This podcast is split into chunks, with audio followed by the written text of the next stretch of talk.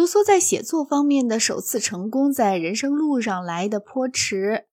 狄荣学院悬赏征求关于艺术与科学是否给予了人类恩泽这一问题的最佳作，卢梭持否定主张，获得奖金是在1750年。他主张科学、文学和艺术是道德的罪恶的敌人，而且由于让人产生种种欲望，还是奴役的根源。因为像美洲蛮人那种素常裸体的人。锁链如何加得上身？可以想见，他赞成斯巴达，反对雅典。他七岁时读过普鲁塔克的名人传，受了很大感染。他特别仰慕莱库格斯的生平。卢梭和斯巴达人一样，把战争中的胜利看成是价值的标准。可是他仍旧赞美高贵的蛮人，虽然老于世故的欧洲人在战争中是打得败他们的。他认为科学与美德势不两立，而且一切科学的根源都卑鄙。天文学出于占星术迷信，雄辩术出于野心，几何学出于贪婪，物理学出于无聊的好奇，连伦理学也发源于人类的自尊。教育和印刷术可悲可叹，文明人以别于未化蛮人的一切，一切全是祸患。卢梭既然凭这篇论文获得了奖金，骤而成名，便照论文中的处事法生活起来。他采取了朴素生活，把表卖掉，说他不再需要知道时刻了。这头一篇论文里的思想，在第二篇论文《论人间不平等的起源和基础》中精心做了发挥。不过，这篇论文却没有得到奖金。他认为人天生来是善的，让种种制度才把人弄恶。这是跟原罪和通过教会得救之说正对立的一说。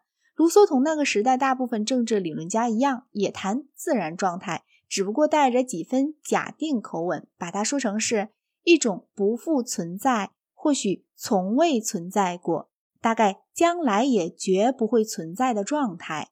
不过，为适当判断现今的状态，对他仍需要有正确的观念。自然法应当从自然状态推出来，但是只要我们对自然人无知，便不可能确定原来给自然人所规定的或最适合自然人的法。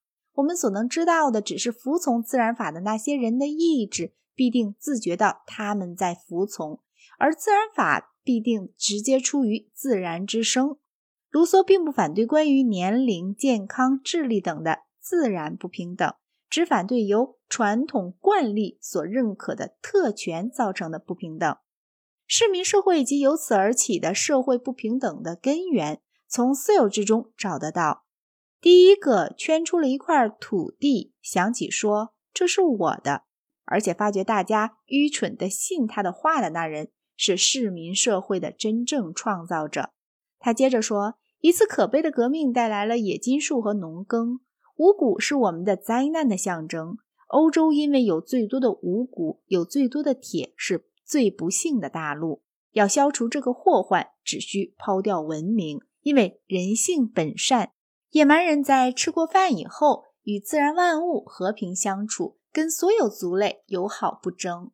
卢梭把这篇论文送给了伏尔泰，伏尔泰回复说：“我收到了你的反人类的新书，谢谢你。”在使我们都变得愚蠢的计划上面运用这般聪明灵巧，还是从未有过的事。读尊著，人一心想往四角走路，但是由于我已经把那种习惯丢了六十多年，我很不幸感到不可能再把它捡回来了。